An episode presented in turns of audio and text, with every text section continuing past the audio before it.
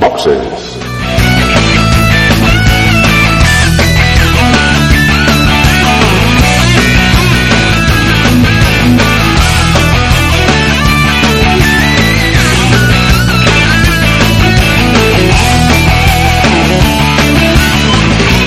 Muy buenas y bienvenidos a Desde Boxes Podcast, el podcast de Fórmula 1 que se dispone enseguida a comentar lo que acaba de suceder, porque estamos grabando nada más, acabado la carrera, el Gran Premio de Japón, un Gran Premio donde, eh, pues, eh, más o menos interesante, luego lo discutiremos, pero desde luego nos ha dejado muchas cosas de las que hablar. Y para comentarlas, pues está, pues, eh, prácticamente el equipo habitual. Empezamos con Osvaldo. Muy buenos días. ¿Te ha gustado la carrera? Hola, buenos días. Bueno, sí, bueno, la carrera no ha estado mal. Yo creo que los accidentes le, han dado, un poco de vidilla al principio, pero yo creo que de la, última, la mitad, el, el último cuarto de carrera para mí ha sido un poco aburridilla, un poco tostón. Jorge, buenos días. Eh, ¿Contento con la gente que has visto, con los pilotos que has visto en el podio? Hola, buenos días. Pues sí, la verdad es que quizás era lo esperado y, bueno, yo creo que, que, sí. Además queda un campeonato cada vez más apretado y, y, más interesante. Agustín, buenos días. Eh, ¿Tenemos que quitar a alguien de la lista de posibles candidatos al título? Buenos días. Eh, pues creo que no es, plan quitarlos faltando estas carreras que quedan, pero Baton y Hamilton sí que quedan un poco ya bastante distanciados de, de las opciones. Dani, nos ha dejado este gran premio con uh, algunas peleas memorables, ¿verdad? Buenos días. Buenos días, pues eh, sí, hemos tenido algún adelantamiento entre compañeros de equipo, eh, como puede ser el que han tenido Rosberg y Schumacher, que han tenido ahí un pequeño pique. Hemos tenido algún adelantamiento un poco kamikaze con, con Kobayashi. Y bueno, algo de espectáculo sí que hemos tenido y alguna, alguna peleilla menor, porque lo que nos habría gustado es que las peleas pues fueran en la zona de arriba de la, de la clasificación. Bueno, pues eh, como ya digo, nos falta Emanuel, al que le enviamos aquí un fuerte saludo y vamos a empezar enseguida a hablar de Fórmula 1. Quintas jornadas de podcasting de Barcelona. ¿Cómo? Quintas jornadas de podcasting de Barcelona. Ah, ¿y eso qué es? Pues las quintas jornadas de podcasting de Barcelona. No, si eso me ha quedado claro, pero ¿de qué va? Pero si es que ya te lo dice el título. No me aclaro. Si es que queda claro en el título. A ver, quintas jornadas. Es decir, antes se han hecho cuatro de podcasting.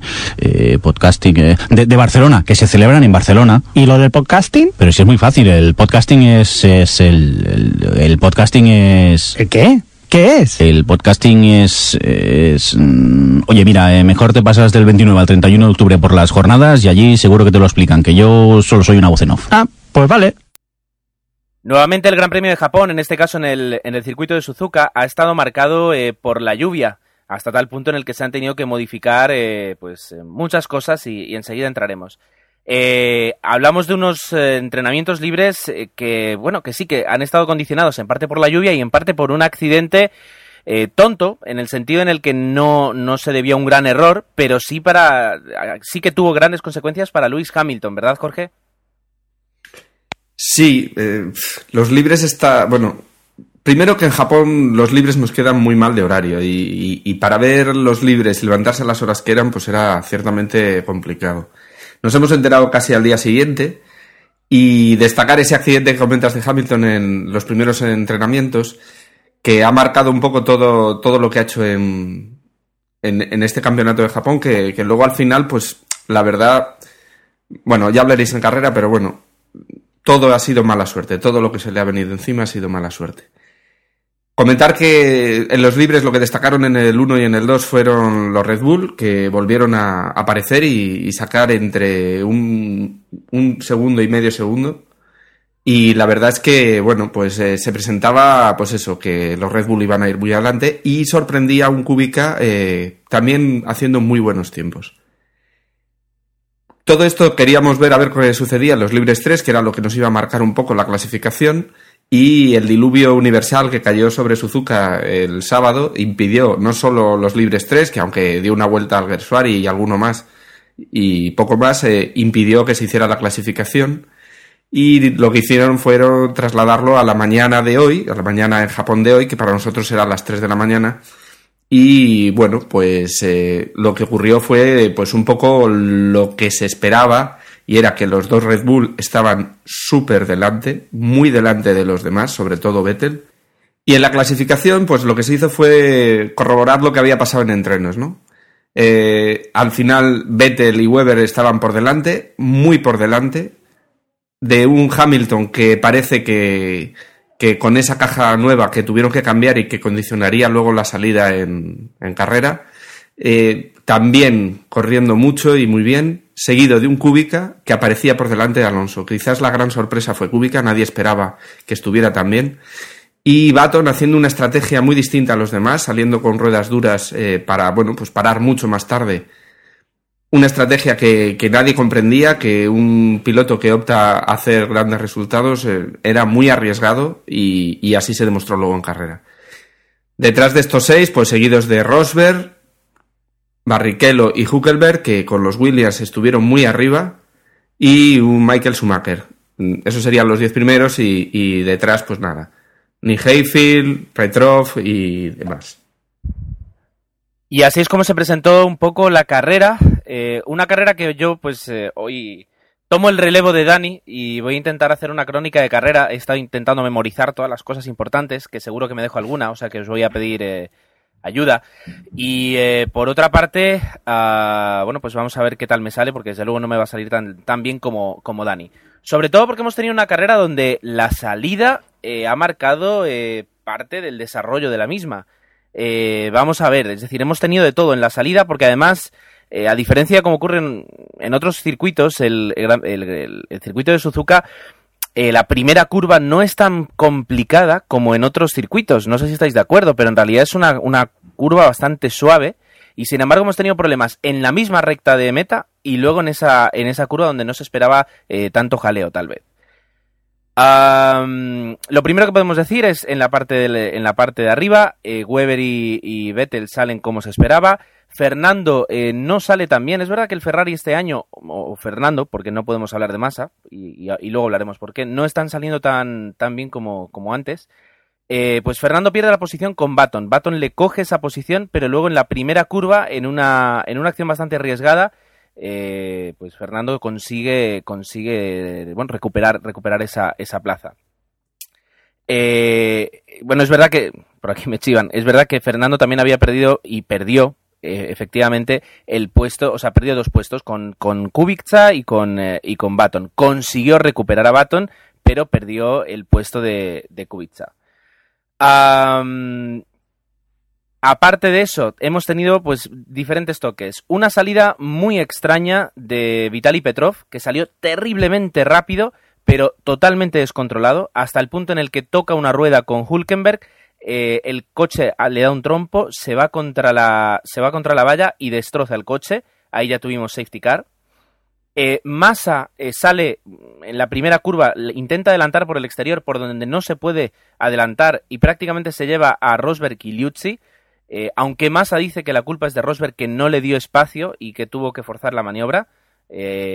Bueno, cuando estamos grabando este podcast todavía no sabemos qué, qué, va a ocurrir, pero luego sí, durante la carrera tuvimos un mensaje de, de los comisarios diciendo que iban a investigar esa, esa, mm, perdón, esa, esa maniobra. Y por último, eh, pues en, debido a, la salida de Petrov, eh, pues enseguida sale el safety car, la carrera está controlada durante pues prácticamente 6-7 vueltas y en, en, la cuarta vuelta eh, Kubica eh, pierde una rueda, una rueda trasera, la, la, derecha, si no voy mal, y evidentemente tiene que abandonar, con lo cual de esta forma, eh, pues Kubica que había hecho muy buen fin de semana y que prometía en esa tercera posición, pues ser el, el elemento en discordia dentro de los tres máximos pretendientes al título, pues eh, bueno, tuvo que abandonar y perdimos su actuación y además eh, de esta forma Fernando recuperó la, tercera posición. No, comentarte que, Kubica en, la salida adelantó a Weber, que fue quizás eh, las grandes salidas yo creo que las hizo Renault y McLaren. Renault porque adelantó a, Weber, que, que, no nos lo esperábamos, o sea, Kubica, y, y los dos McLaren que salieron muy bien, muy bien. Hamilton que salía desde una octava posición y adelantó hasta la sexta, me parece que fue. Y, y Batón que pasó, en, como contabas, en esa primera recta a, a Alonso y Alonso se la devolvió en la primera curva. Y luego además tenemos otras dos muy buenas salidas desde atrás que consiguieron evitar todo el accidente provocado por, por, Petrov, que fue eh, la de Jaime Gersuari, eh, que saliendo en el puesto número 16, eh, pues llegó al puesto décimo y estuvo gran parte de la carrera defendiendo ese décimo onceavo puesto. Y la de Sakom Yamamoto, con un Hispania, que se mant- bueno, que consiguió, consiguió escalar hasta la decimoquinta posición. Por eso decimos que la salida condicionó parte de la carrera que vimos porque eh, alteró bastante algunos, algunos puestos. Eh, una vez relanzada la carrera, eh, yo creo que el, piloto que ha sido más agresivo y el que ha demostrado el por qué tiene un volante este año y por qué el año pasado pues no se equivocaron en, en darle un volante ha sido Kamui Kobayashi eh, porque en, en el momento en el que Jaime pues en un momento de despiste deja una mínima puerta abierta Kobayashi no es que la adelante es que se lanza y le roba la posición de una forma espectacular Vimos también a Yamamoto en, ese, en esa decimoquinta posición defendiendo muy bien eh, contra Trulli y contra Glock, teniendo en cuenta que el Hispania es un coche inferior en cuanto a tiempos y, en cuanto, bueno, es un coche inferior y sin embargo, pues, eh, bueno, la- hubo una muy buena lucha. Y el primero en entrar prácticamente después de Hatefield, eh, que, bueno, mm, muy buena mención de, de los, de los dos, eh, de los dos Sauber, en especial el de Hatefield, un piloto que yo creo que por haber ocupado el puesto de, la Rosa, eh, gran parte de, los medios españoles y, y alguna bueno, y opinión de, los aficionados españoles, pues le teníamos una rabia, eh, una rabia injustificada, porque yo creo que Hatefield, como todo el piloto, lo que quiere es pilotar y no roba puestos, sino que simplemente, pues si se lo ofrecen, lo coge. Y ha demostrado que, está ahí por, algún motivo y es porque es muy buen piloto. Nos quedará la duda, viendo el desarrollo de tanto de Hatefield como de Kobayashi en esta carrera, saber qué hubiera hecho Pedro con la evolución del coche que se ha presentado en Singapur y que aquí se ha ajustado y parece que está dando muy buen resultado. Eso sí que nunca lo sabremos. Bueno, pues eh, entran a entró Hatefield el primero a cambiar neumáticos. Hamilton fue eh, de los primeros eh, de la cabeza, digamos, de carrera en, cambiar. Y en la vuelta 25, eh, prácticamente en torno a la vuelta 25, 24, 25, 26, entran Schumacher, Vettel, Alonso y Weber.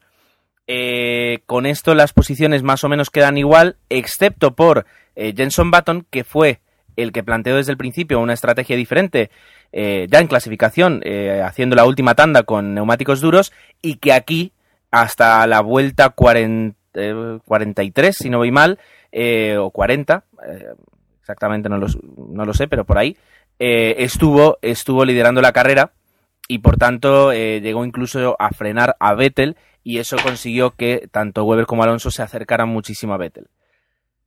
Eh, además de eso, a partir del momento en el que se cambian los neumáticos en torno a la vuelta 25, lo que vemos es algo que eh, luego sí que quiero no abrir debate, pero preguntaros qué es, cuál es el motivo eh, que vosotros pensáis que lo ha hecho posible. Y es que en clasificación los Red Bull estaban con respecto a Fernando, seis, eh, seis décimas por delante.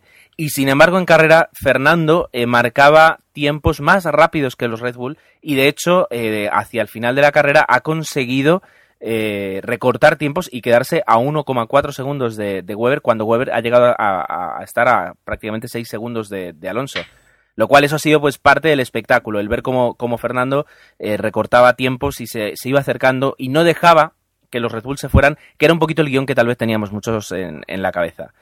Un duelo eh, fraticida, porque queda muy bien esa palabra, pero en realidad dos compañeros de equipo que, que no tienen demasiada, demasiada relación, que han sido Nico Rosberg y Michael Schumacher, los dos Mercedes que han estado eh, durante gran parte de la carrera eh, luchando por el, oh, no sé si el octavo o el décimo puesto, ¿puede ser? ¿Me equivoco? Mm, Sí, bueno, luego han acabado un poquito más Creo arriba. Schumacher ha quedado sexto, pero bueno, sí, por ahí era cuando estaban luchando. Sí, est- estaban luchando, creo que era por un, un octavo puesto. Eh, y bueno, eh, Schumacher lo ha intentado de todas las formas posibles y durante gran parte de la carrera eh, Rosberg lo ha, lo ha tenido a raya y, y han demostrado, bueno, ha habido momentos incluso de, de posible peligro que, que uno enseguida ya se pone la- las manos, a, bueno, se pone las manos a la cabeza y se pone a pensar qué es lo que ocurriría si, si los dos se fueran fuera. Es decir, Ross Brown estaba un poco nervioso, se puede decir. Eh, en torno a la vuelta 30, eh, Vettel ha empezado a perder tiempos, los ha luego conseguido recuperar. Ha sido una especie como de pequeño desfallecimiento, como lo que le, lo que le pasó en, en el Gran Premio de, de Italia, que en este caso hizo que, que perdiera la posición en- en- a favor de Baton, eh, a favor de Weber. Aquí no ha, ha llegado a tanto, pero bueno. En la vuelta 38, finalmente, eh, Baton ha sido cuando ha entrado a cambiar, no en la 43, sino en la 38. En la 40, Hamilton eh, comunica al equipo que pierde la tercera marcha y, y a partir de ese momento comienza a circular dos segundos más lento que el compañero que tenía detrás, que no era justamente ni más ni menos que Jenson Button que venía, que venía de cambiar los neumáticos. Así que Jenson Button en cuatro vueltas se ha comido prácticamente toda la distancia que le separaba y le ha adelantado. Eh, y a partir de ese momento, pues eh, quedaban las últimas vueltas. Hemos visto un Kobayashi que mm, te- tenía la misma, la misma mm, estrategia de neumáticos que Baton y por tanto ha salido con unos neumáticos muy frescos eh, de cara a, última, a las últimas vueltas de la carrera, lo cual le ha permitido hacer algunos adelantamientos espectaculares a Hulkenberg, si no voy mal, y a Jaime Gersuari, que eh, yo creo que se ha cerrado en la salida de la curva, en la salida de la curva, digamos, horquilla del circuito, No, a, Hul- a Hulkenberg no, a, A Barrichello. Hulkenberg ya había quedado fuera, sí. Es verdad, sí, Hulkenberg imposible. Pues ha adelantado a Barrichello de una manera espectacular, frenando, como decían, eh, como decía Margenet, casi casi 30 metros después que Barrichello. Y con Alguersuari lo que ha ocurrido es que una vez ya tenía ganada la posición, Jaime ha cerrado más la curva de lo necesario. Eh, evidentemente, Kobayashi pues poco podía hacer, se ha quedado ahí en medio y le ha roto el alerón. Por tanto, eh, Jaime ha tenido que entrar, cambiar el alerón, perder en ese momento la posición que tenía, que si no voy mal era eh, pues eh, decimoprimera o décima. Eh, y ha perdido pues gran o sea, su carrera ha quedado bastante desmerecida a raíz de este, de este incidente. Por último, hemos visto que eh, se, ha tenido que retirar Adrián Sutil, ha reventado el motor, ha dejado una humareda que incluso él mismo ha pisado su aceite, ha hecho un trompo, pero por suerte ha conseguido llegar a boxes donde se ha podido retirar. Rosberg ha perdido un neumático. Extraño que dos coches hayan perdido dos neumáticos traseros en esta carrera. Eh, yo no sé qué es lo, qué es lo que lo puede haber, eh, si es justamente casualidad o, algo lo ha provocado. Y eh, bueno, eh, ya la carrera ha estado marcada, Fernando se ha seguido acercando a, los, a los coches de carrera, la realización a los coches de cabeza, la realización se ha centrado prácticamente al 100% con Kobayashi, lo entiendo, es Gran Premio de, de Japón, además estaba dando mucho espectáculo. Y bueno, y finalmente la carrera ha terminado sin, sin mayores incidentes. Eh, podio, rueda de prensa, todo normal, todos amigos, y ahora lo que queda es eh, pues tres finales, Corea, China y Abu Dhabi. Si- No, Corea, eh, Brasil y Abu Dhabi, si no, si no me equivoco. El cómo han quedado eh, los pilotos en esta carrera, todos o, o los de cabeza, y cómo queda el campeonato, es una tarea que se la dejo pues tal vez para, para mi compañero Agustín. Pues nada, al final ha acabado Vettel primero, segundo ha, eh, ha llegado el compañero Weber haciendo el doblete de Red Bull, tercero Alonso, después Baton y Hamilton, eh, Schumacher, Kobayashi, Heifel, Barrichello y terminando décimo y, y con el último punto, Buemi. Alguersuari quedó mm, onceavo y después eh, Kovalainen, Trulli, Glock, Senna, Yamamoto y Rosberg, que aunque no acabó, estaba dentro de las últimas eh, eh, vueltas y, y cuenta como finalizado. Si queréis doy también el campeonato del mundo, ¿cómo queda? Sí. Primero quedaría Weber, 220 puntos. Eh, Alonso pierde un poco de distancia, quedaría con 206 de segundo. Vettel iguala a Alonso con 206. Y ya un poco más descolgado Hamilton con 192, eh, Baton 189, que son los que aún tendrían opciones para el campeonato. Y después ya más atrás Rosberg con 122, Kubica 114 y ya Schumacher ya empezaría con 54, eso ya, ya no tendrían opción a nada. Y en constructores, Red Bull ya bastante diferenciado con 426 de primero, McLaren 381, Ferrari ya con 334 y Mercedes con 176 y Renault con 133 lo- los destacados. Lo que sí, eh, que comentabais antes de, de Heifel, cuatro puntos y de la Rosa seis. Eh, cuatro puntos que los ha conseguido Heifel en, en dos carreras, ¿no? por destacarlo, digo. ¿Qué opinión te merece eso, Agustín? Eh, o el coche está yendo muy bien, porque no creo que haya tanta diferencia realmente entre pilotos, y, y desde luego, mm, eh, luego lo comentaremos si queréis en las noticias, Heifel creo que se ha equivocado bastante en haber fichado por, por Sauber.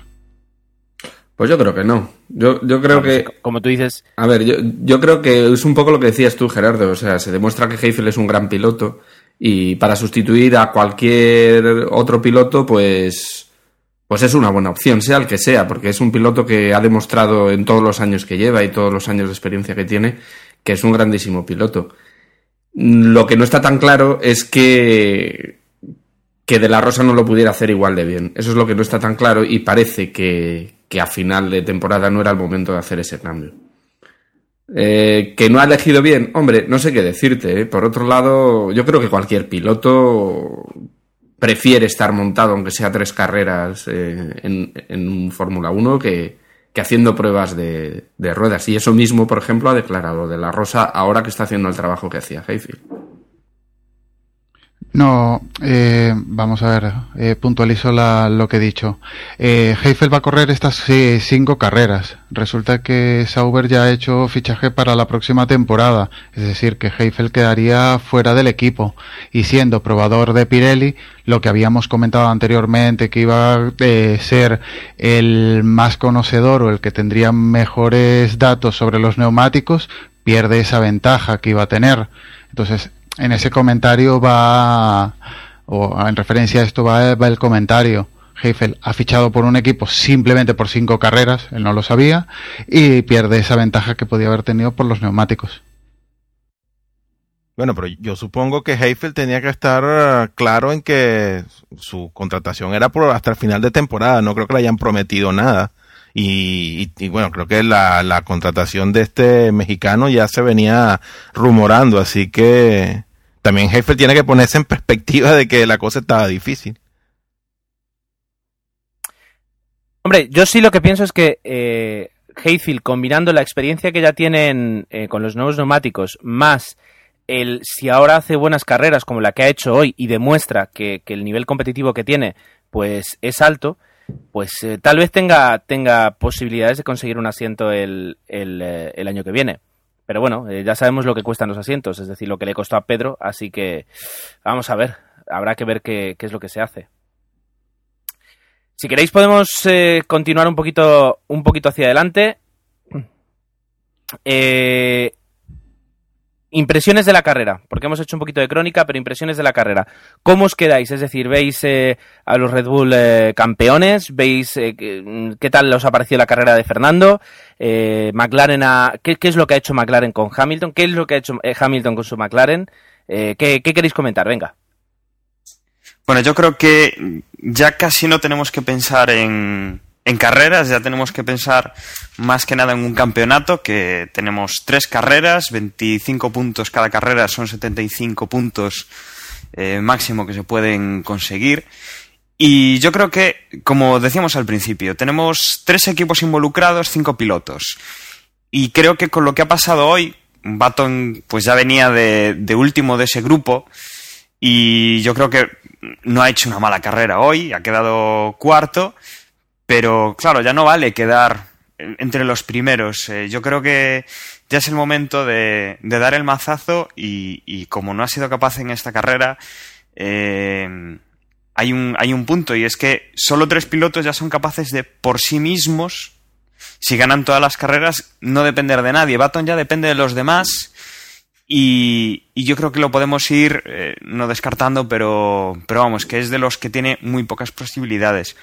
Luego su compañero de equipo pues ha tenido el problema con una caja de cambios y durante la carrera pues ha perdido una marcha de la, de la caja nueva. Eso es otro de los puntos que yo creo que a estas alturas de campeonato, cuando quedan tres carreras, puede marcar un poco las diferencias. A alguien se le rompe el coche en una carrera y, y quedas ya condicionado para el campeonato, no para una carrera. Ya no se puede hablar de, bueno, hay que conservar mecánica. No, no, no. Ahora estamos ya en, en la fase de hay que arriesgarlo todo. O sea, tres carreras, tres finales y, y que hace falta. Entonces, Yo creo que los dos McLaren, pues, eh, por un lado, Baton, pues, eh, parece que es el que menos menos eh, posibilidades ya tenía, porque era así un poco, pues, el que menos carreras ha ganado, el que menos ha hecho por estar ahí. Hamilton está teniendo muy, muy mala suerte en este último tramo, ya ha abandonado en, en dos, tres carreras, en las últimas, tiene el problema mecánico en esta. Está, pues, desaprovechando un poco la ventaja que, que había ido cogiendo en las, en las primeras carreras y en la mitad de la, de la temporada. Y yo creo que a día de hoy eh, podemos decir que el campeonato, si no está decidido, eh, está bastante enfocado pues hacia los, los tres primeros eh, corredores, hacia Weber, que es el que tiene por ahora más papeletas, y luego está Sebastián Vettel y Fernando Alonso empatados a puntos. Gana Fernando Alonso porque tiene una victoria más, algo que puede ser muy interesante a final de, temporada en caso de empate. Y yo creo que ahí es donde tenemos la, lucha. Como, como, dije, pues eh, la diferencia de puntos con Weber eh, son 14, si no recuerdo mal. En tres carreras eh, podrían sacar 21 puntos de ventaja el que ganase todo sobre el, sobre el segundo. Y cualquiera de esos tres, pues depende de sí mismos. Pero bueno, que ya no se puede fallar, que hay que arriesgar y la sensación que, nos deja, bueno, ayer en la clasificación vimos que, que el Ferrari no iba tan bien, bueno, ningún coche iba tan bien como los Red Bull, que iban formidables. Y durante la carrera no lo hemos visto así. Hemos visto que en un primer tramo, pues eh, sí que los Red Bull han marcado una diferencia con Fernando. Y que en la segunda parte de la carrera, con el cambio de neumáticos, pues parece que los Red Bulls han estabilizado un poco en las vueltas y ha sido Fernando pues el que ha ido eh, manteniendo no un ritmo estable, sino que iba mejorándose paso a paso y, bueno, al final hemos visto que han llegado bastante juntos cuando a mitad de carrera pues eh, había unos 14, 15 segundos en algún momento entre Fernando y, el primero de los dos Red Bull. Yo creo que el punto vamos a tenerlo ahí. Eh, quien cometa menos fallos, quien arriesgue más y quien no tenga ningún problema. Eh, lo único, eh, una sí, una pregunta. Eh, ¿No creéis eh, que lo de Vettel puede ser más irregularidad del piloto que propio desfallecimiento de, del coche que siempre se le achaca? Porque si en Monza se había casi parado que lo adelantara Weber y pensábamos que, que, que, podría haber sido algún tipo de estrategia, vemos que se está repitiendo como se dice, se está repitiendo esta constante en, varias carreras, que de mitad de carrera, un poco más de mitad de carrera, como que pierde un poco de ritmo, de que el ritmo que lleva baja muchísimos segundos y después lo retoma, va como a tirones. Pues yo creo que, que el campeonato está empezando a, a marcarse y que yo creo que lo van, lo van a decidir solo entre los tres primeros. Voy a arriesgar y voy a dejar a Hamilton y a Baton fuera. No porque no sean competitivos y no porque no puedan ganar las carreras, sino porque eh, no compiten contra un solo piloto. Es decir, eh, tendrían que fallar tres y hacerlo muy bien ellos. Con lo cual, mm, lo tienen yo creo que prácticamente imposible. Porque una cosa es que falle uno, que fallen dos, pero que fallen los tres en todas las carreras eh, lo tiene complicado. Yo, yo creo que Hamilton hoy ha dado un paso atrás de verdad en el campeonato. Y sin embargo, creo que entre Weber, Alonso y Vettel eh, hay muy poca diferencia y que lo que hemos visto hoy en la carrera es lo que quizás marca un poco cómo va a funcionar las últimas tres que nos quedan.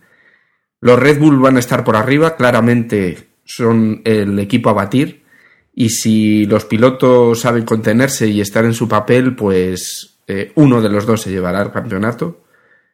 Y Alonso opta a quitárselo porque está muy cerquita, muy cerquita de Weber y con la misma puntuación que Vettel. Y Hamilton, que podría llegar y que hoy ha demostrado estar en una forma estupenda, eh, esta mala suerte que le ha acompañado mecánicamente y de accidentes durante las últimas carreras, creo que lo marcan demasiado y que aunque pudiera llegar a quitar, pues por ejemplo, puntos a Alonso, que, no tiene el coche tan competitivo como Weber y Vettel, eh, yo creo que lo tiene más complicado como para poder hacerse con, con ese campeonato. A Baton lo descarto porque, aunque es un piloto muy constante, quizás eh, está un poquito más descolgado y, lo tiene un poquito más difícil. Eh, bueno, yo quería comentarle que sí, es cierto que Hamilton y, y, y Baton pareciera que ya pierden un poco lo, las posibilidades, pero a ver, si es que si, si hacemos lo, las restas así un poquito, a ver, la diferencia entre Alonso Vettel y Weber es de 14 puntos, pero es que la diferencia entre Hamilton y Vettel es de solo, es solo de 15. Entonces, estamos hablando que las diferencias tampoco son, son muchas. Claro, si luego sumas 15 a los 14, ya con el primero sí, pero vamos, que yo creo que todavía matemáticamente hay, hay ahí algo y no sabemos que cada carrera es un mundo, todo puede pasar. Podemos pensar en que tiene menos posibilidades, sí, obviamente, pero yo no los descartaría del todo. Salvo que no sabemos qué va a pasar con Corea, porque si no, si le restamos a, un, una carrera, digamos que lo de Corea al final no se dé por las circunstancias que ya hemos comentado y, y el campeonato se vea disminuido en una carrera, obviamente ya ahí Hamilton y Baton sí creo yo que pierden toda posibilidad, pero, pero digamos que si las tres carreras que, que están estipuladas se realizan, pues mira, hay que esperar que terminen. Yo no los descartaría del todo. Menos posibilidades reales, sí, completamente de acuerdo. Pero lo de descartarlo al 100%, pues yo no me aventuraría aún a, asegurar tal, tal cosa. Bueno, lo que queda claro es que mmm, los primeros que hay que, descartar, eh, hay que, hay que descartar es aquellos cuyos coches no dan la talla. Y en este caso creo que eh, tenemos la misma situación prácticamente que a principio de temporada. Solo hay seis coches que, que ahora mismo puedan pelear por una victoria, como ya se ha demostrado. Y, y, mientras las matemáticas digan que es posible, pues eh, tiene que ser así. Hace cuatro carreras prácticamente mucha gente daba, daba a Fernando por, por muerto y sin embargo ahora mismo está eh, segundo, compartiendo puesto con, con Vettel en el campeonato a 14 puntos cuando quedan todavía 75 por disputar. Eh, lo cual pues eh, y con y con Hamilton y con Baton pues pasa prácticamente lo mismo. La diferencia es mayor pero todavía es posible. Así que eh, vamos a ver vamos a ver cómo queda la clasificación Dicho, dicho todo esto, comentada la carrera, yo no sé si queréis comentar algo más, algo más de la carrera, eh, si queréis que nos metamos en, porras, en que veamos alguna que otra noticia, o, si queréis... Bueno, yo creo que la carrera ha dado bastante eh, de por sí.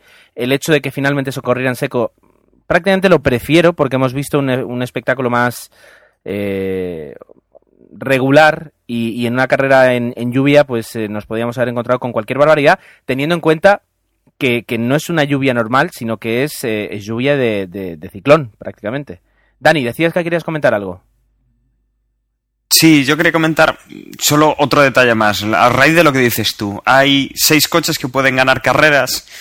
Yo creo que mm, ya no pensando en este año, ya pensando en el año que viene, eh, Ferrari pues eh, debería plantearse un poco qué es lo que va a hacer, puesto que si bien Alonso está dando un rendimiento bastante, bastante bueno, el esperado, yo creo, eh, quizá a principio de temporada tuvimos dudas, ahora ya no tantas, quien, quien no está cumpliendo es el único que pilota ese coche que no está que no está entre los cinco primos, o sea, entre los que pueden firmar un, un, campeonato del mundo este año. Y es eh, Felipe Massa que bueno hoy ha acabado otra vez contra los muros y, y yo creo que no sé, el, el, rendimiento del, del, escudero o del compañero de equipo, o ya como lo queramos ver, no está siendo el, el que debería. De hecho, Ferrari no tiene ninguna posibilidad eh, a nivel de, de, título de constructores, que es el otro que se juegan, básicamente por eso, porque los, los dos equipos que tiene delante son McLaren, Mercedes y sobre todo Red Bull.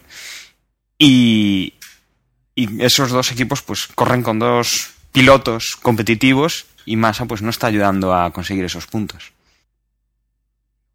Interesante, interesante comentario. Eh, yo creo que, como tú dices ahora mismo, Felipe, a ver, en el 2008, cuando se jugó el campeonato con, con Luis, eh, yo creo que sí estaba, estaba a un nivel, eh, ahora mismo está a un nivel completamente eh, diferente, un nivel mucho más bajo. Eh, parece como que, el, hecho de que ahora Fernando esté en Ferrari le ha eclipsado un poco y tiene que, estar constantemente a la defensiva, demostrando que sí es un buen piloto, que sí es un buen piloto, pero luego los resultados eh, dicen algo, algo diferente. después de, de, de, haber hecho el papelón que hicieron en... ¿Cuándo fue? ¿Dónde fue? ¿En Alemania? Con las órdenes de equipo. Sí.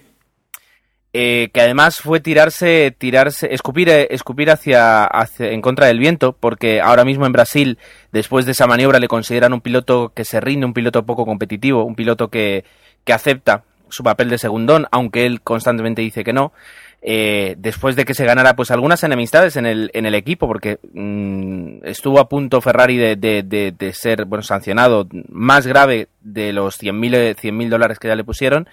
Eh, incluso se escuchaban rumores de que querrían eh, mover a, a Massa hacia Toro Rosso o hacia Sauber eh, para poder colocar eh, a, Kubica en, en, el segundo, en el segundo puesto. Un piloto que, como hemos visto hoy, yo creo que sí da la talla de lo que se espera de un piloto de Ferrari.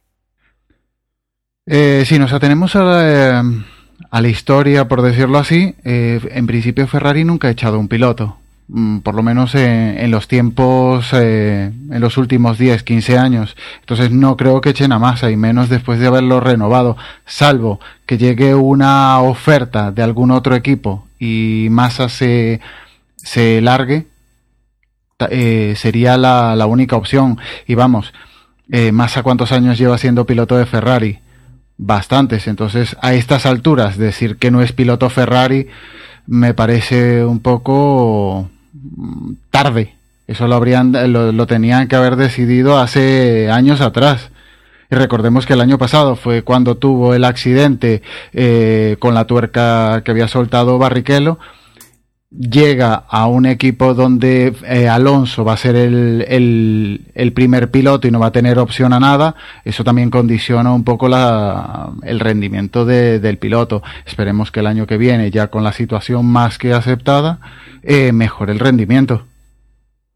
Yo soy de la opinión de, Dani. ¿eh? Yo creo que, que, la actuación de, de Massa este año mmm, a Ferrari le, se lo va a hacer pensar y aunque tenga firmado lo mismo que tuvo firmado a Raikkonen este año, yo creo que, que buscará otro, otro camino porque no, no está haciendo ningún papel, arriesgando porque el problema de Alemania, por ejemplo, el problema de las órdenes de equipo no fue las órdenes de equipo, que, que, todos sabemos que existen y ya hemos hablado de esto hasta la saciedad, sino que cómo lo hizo Massa. El problema es cómo lo hizo Massa y cómo en algunos otros lances ha arriesgado un poco el estar los dos pilotos en pista. Y, y luego que tampoco está siendo lo competitivo que se esperaba de, de un piloto que opte a ser campeón del mundo.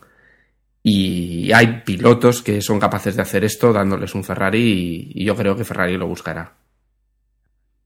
De momento yo creo que es un debate que podemos tener abierto, que podemos volver cuando queramos porque al menos hasta que termine la temporada eh, no veremos ninguna reacción y es que ahora mismo, aunque Ferrari ya está fuera de lo que es el campeonato de, constructores, cualquier eh, rumor que perjudique la estabilidad de sus pilotos eh, pues lo único que haría sería perjudicar las, posibilidades que tiene Fernando de conseguir el, título. Aparte de eso, bueno, lo último que yo quería comentar, antes de si queréis que entremos en, en, tema de porras, es unas declaraciones que he escuchado justo antes de empezar a grabar de Jaime, en las que decía que, que bueno, que el equipo no había, no, no, no estaba feliz con, lo, con el trabajo del equipo, incluyéndose a sí mismo. Uh, y que también uh, decía que el punto que había ganado, en este caso su compañero Buemi, no creía justo que se hubiera ganado ese punto. Una cosa es que intentes ser, sincero y autocrítico con tu labor y con la de tu equipo. Y otra cosa es que el punto que ha logrado tu compañero, tú digas que no se lo merece tu equipo. Porque de alguna forma lo que estás haciendo es quitarle eh, el trabajo que ha conseguido hacer tu compañero. Mm, sobre todo cuando además tú te has, te has, equivocado en una maniobra en la que te has cerrado demasiado cuando un coche que venía con neumáticos nuevos y que te iba a adelantar sí o sí, eh, además excusándose, y yo creo que eso ha sido algo inmaduro, el decir, mi equipo me ha dicho que no le dejara adelantar y no le he dejado. Y he roto el alerón, ¿no? Eh, para mí una cosa es que tu equipo te diga no le dejes adelantar, animándote a que, a que le presiones y a que le bloquees, y otra cosa es eh, que te digan mmm, lo que sea necesario para no dejarle pasar. Han sido unas declaraciones, supongo que en caliente, supongo no, en caliente de, de Jaime, pero demuestran todavía que, como es normal para, para un chico de su edad, todavía eh, no ha terminado de madurar porque no sabe, y eso Fernando le puede dar clases, lo que significa o cómo pueden ser tomadas por la prensa algunas eh, declaraciones, eh, declaraciones públicas. Y ahora sí, no sé si tenéis algo más que... Perdona, Jorge. No, no, iba a decir que completamente de acuerdo, que, se le nota cierta inmadurez, sobre todo en las declaraciones que hace a la prensa y que hoy, hoy podría haber sido mucho más correcto habiendo dado las felicitaciones a su compañero y, que esperando que con el equipo el próximo día, bla, bla, bla, bla, y había quedado muchísimo mejor y no hacía falta, no hacía falta dejar esos hilos que dices tú que, que claramente se ven. Sí. Pero bueno, cosas de, cosas de la edad. Ah, bueno, pues eh, yo no sé si nadie más tiene nada que decir. Podemos pasar un poquito a lo que son las lo que son las porras. Agustín ahora mismo, y ya lo sabremos, eh, o sea, cuando escuchéis este podcast, pues ya os habréis enterado, pero Agustín acaba de dejar aquí en el chat una nota. Eh, sabíamos que cuando hemos empezado a grabar, y no lo hemos comentado, mal por nosotros, que aunque este es un podcast de Fórmula 1, eh, pues todo lo que es el, el- deporte del motor, pues nos mm, lo disfrutamos y nos gusta.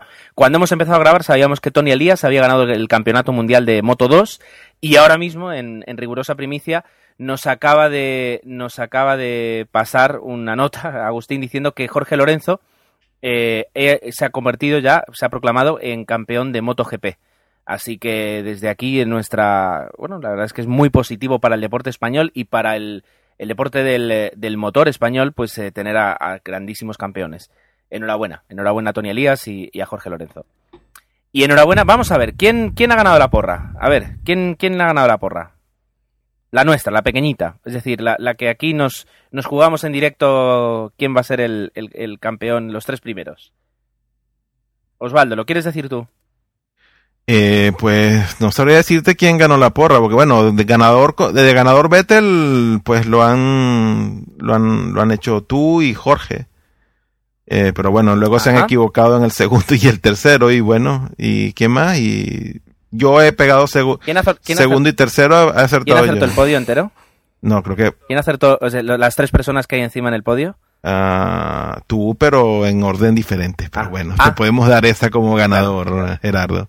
No tenemos problema. Creo ha sido el ganador de la porra Creo que interna. soy- Felicidades, felicidades. Desde mi más fantástica, desde mi más fantástica y brillante modestia, eh, creo que debo proclamarme campeón. Y en la porra de verdad, en la que, en la que nos estamos jugando aquí eh, la vida, ¿quién, ¿quién ha ganado, Dani?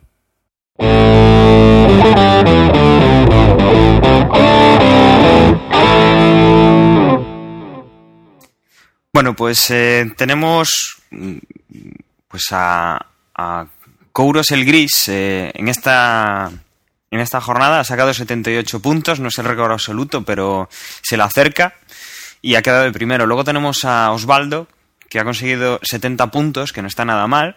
Y luego tenemos a Jaguarito, Emanuel, Pichi y Fuser con 68 puntos, eh, Mazhar con 61 y bueno, luego ya un poco más descolgados, la gente pues con 46, 45, 30.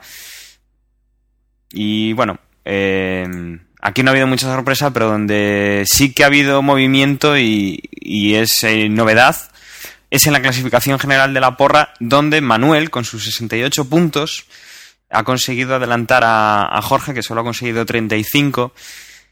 Y pues ahora eso, tenemos cambio de líder. 449 puntos en Manuel, 434 puntos Jorge. Están ahí, muy cerca, seguidos también de, de Pichi con 423 puntos.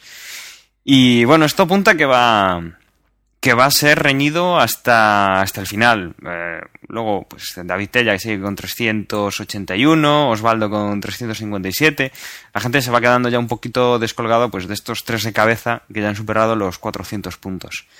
Eh, por decir los que estamos en el equipo, bueno, Emanuel de, de primero, Jorge está de segundo, seguido en quinta posición por, por Osvaldo, Gerardo está ya décimo, como decía antes de grabar, pues en los puntos. Oe, oe. Luego, oye, oye, sí, sí, pero décimo, ¿eh? Habla con, con Manuel y con Jorge y con Osvaldo que van por delante. Luego, pues, eh, de quinto del podcast eh, iría yo con 23 puntos, o sea, con 235 puntos, que son los mismos que tiene, que tiene Agustín que, que he de decir que me ha alcanzado. Eh, estamos ya pegados el uno al otro. Nos estamos disputando la última plaza, ¿eh? el primero por la cola. En, en quién será pues el, el, último al que, al que tendremos que echar del podcast por, por no saber apostar en, en Fórmula 1. Por no saber de Fórmula 1. Bueno, pues eh, para saber un poquito más de Fórmula 1, lo que podemos hacer si queréis es comentar terriblemente por encima, pero al menos dejar constancia de las noticias eh, que, se han, eh, que se han sucedido en, las últimas, los últimos días en lo que es la Fórmula 1, eh, para luego ya pues terminar, decir la forma en la que podéis contactar con nosotros, etcétera, etcétera. Esto si ya habéis escuchado alguna vez el podcast, os lo podéis imaginar.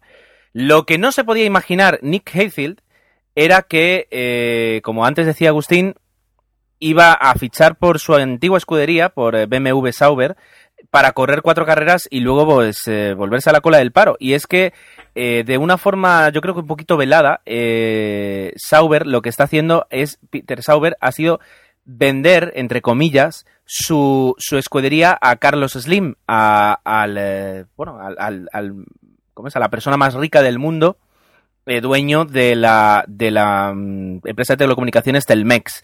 De hecho, el segundo piloto que va a acompañar a Kamui Kobayashi eh, va a ser Sergio Pérez, un, un joven mexicano debutante en la Fórmula 1. Y el tercer piloto va a ser Esteban Gutiérrez. Así que van a, va a haber dos pilotos mexicanos en la, en la, en la parrilla, bueno, perdón, en la escudería Sauber y uno de ellos en la parrilla. Mm, vale, es decir, yo sé que, estos dos pilotos pues vienen con muchísima pasta y muchísimos patrocinadores detrás, pero decir que quitas a Pedro para poner a una persona que jamás ha pilotado un Fórmula 1 tiene tela. No sé qué es lo que opináis, pero tiene tela. Es decir, yo creo que, que Peter Sauber está, está, haciendo las cosas, no digo mal, pero está perdiendo al menos para, para los aficionados españoles por el, por el dolor que nos, o sea, por, nuestro corazoncito con Pedro, ha perdido gran parte de, de, del respeto que podíamos tener. Peter Sauber, eh, eh, Gerardo, lo que tiene es falta de dinero y ahí vino Carlos Slim con una, una montaña de, del mismo y bueno, lo que siempre hemos hablado y criticado aquí, ¿no? Que los asientos se venden al mejor postor y que no es lo, lo que nosotros como amantes del deporte no, nos gusta. Pero bueno, es como se está manejando el negocio ahora, eso, porque ahora es negocio, ya no es deporte y no es competitividad, sino quién da más dinero y bueno es así, no, no, no nos gusta, no nos cuadra a nosotros como aficionados, pero, pero es así, ¿qué le vamos a hacer? Y bueno, y, y, y, yo un poco resaltar lo que ya comenté al principio, ¿no? Que esto de, de Pérez ya era un, algo que se estaba rumorando, así que para, para Hayfield, bueno, tampoco tiene que haber caído, no digo, no, no discuto que le haya caído mal, pero tampoco tiene que ser una sorpresa al 100%, porque en el aire todo esto andaba desde hacía bastantes semanas, meses, así que, Así que bueno, hay que tragar, tragar grueso y ver qué depara el año que viene. Y podemos decir que, que Sauber se está convirtiendo en el nuevo equipo Minardi. No por, por, el tema de resultados o su posición en la parrilla, sino porque yo creo que es el que está dando entrada últimamente a más pilotos eh, novatos, ¿no? Quizá junto con, con Hispania, porque tanto Lotus como Virgin pues tienen pilotos experimentados y buscan pues más que ser una entrada a nuevos valores eh, pues evolucionar su coche con experiencia de pilotos ya, ya con muchos kilómetros en, en las pistas de Fórmula 1 eh, Dani. Dime. Dices pilotos experimentados, pero no hemos comentado nada de el, el fantástico, la fantástica actuación de Luca Di Grassi en esta, en esta, en esta, en esta carrera. No sé si lo quieres comentar tú, pero Luca Di Grassi en la vuelta de calentamiento ha, o sea, ha perdido el control del coche y se ha reventado contra una valla y ha reventado el coche en la vuelta de calentamiento. O sea, es, la verdad es que eh, tela. Eh, luego, eh, pues vamos a dar dos noticias de nos y una de esperemos que sí no de Pedro de la Rosa a volver a ser, a, volver a, eh, a, ser, a volver, Dios mío, de volver a ser piloto probador. Ha dicho que o corre en una escudería o no corre, pero lo de ser piloto probador eh, ya ha sido durante muchos años y ahora mismo no es algo que le interese. Y no le interesa a Raikkonen pilotar para no, lo ha dejado muy claro. eh, le da las, o sea, le- se ha enfadado porque Renault haya utilizado su nombre, yo creo que para conseguir nuevos patrocinadores, eh, porque Renault parece que tiene ganas de quitarse encima a Petrov, pero por otra parte, lo único que le llegan son patrocinadores rusos, por tanto, está un poquito complicado eso. Y Raikkonen ya ha confirmado que eh, de momento está centrado en los rallies y que no pilotará para Renault. Y el esperemos que sí es el circuito de Corea, porque dentro de dos semanas se corre allí un gran premio y la noticia era que el 11 de octubre eh, pues va a haber un último, una última inspección y que pues hace dos o tres días se comenzaba el asfaltado definitivo del circuito. Yo creo que estará a tiempo, pero yo creo que va a ser una chapuza de, circuito para este Gran Premio. Para el del año que viene ya veremos. Que hablas de 11 de octubre, pero es mañana. Es decir, que mañana va a ir Eccleston a mirar el trazado, pero por lo, por lo que se intuía, se corre sí o sí. Entonces tampoco es que Sí, bueno, haya vamos a mucho ver, tiempo eh, para, para variarlo. Dime, dime. No, bueno, yo lo que quería comentar era que la otra cosa, y digamos que al final esto está y como tú dices, Gerardo, se convierte en un gran premio chapuza. La, la cuestión es que si esto de suceder así, ¿cómo puede afectar a, a- las escuderías que van en cabeza? Digamos que por circunstancias que el- del, del circuito que no esté bien, haya abandonos, roturas de los coches de los pilotos que van en cabeza, todo esto después puede ser contraproducente. Yo creo que lo que estamos viendo con Corea, pues yo creo que como, como hemos dicho aquí siempre y me, me reitero en eso, que mucho dinero, pero se está dejando el espectáculo a un lado y las consecuencias pueden ser luego de muy fuertes y, y que se tengan que luego a futuro, pues, no sé, pensar, pensar mejor este tipo de cosas antes de, de hacerlas.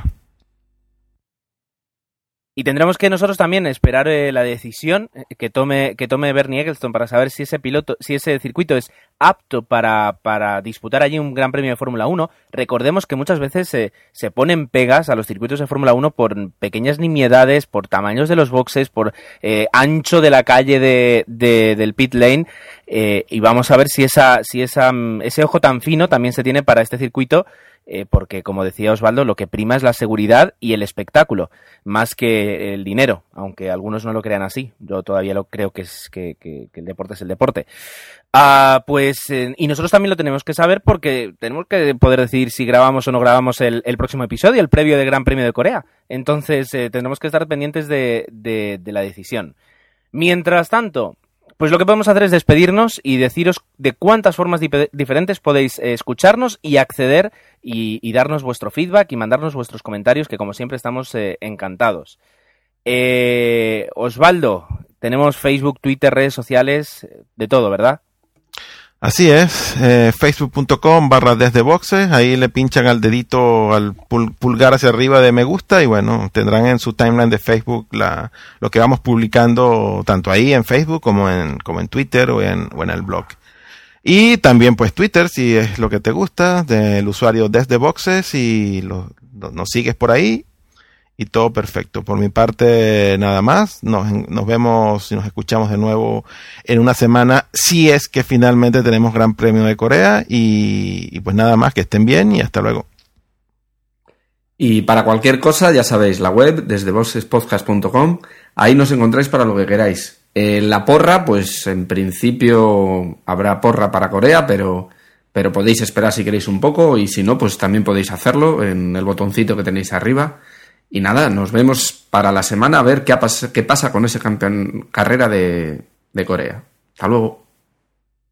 Y nada, si queréis enviarnos vuestras eh, vuestras críticas sobre cómo lo hacemos, bienvenidas sean, en nuestro correo desde boxespodcast.gmail.com. Nos escuchamos hasta la semana.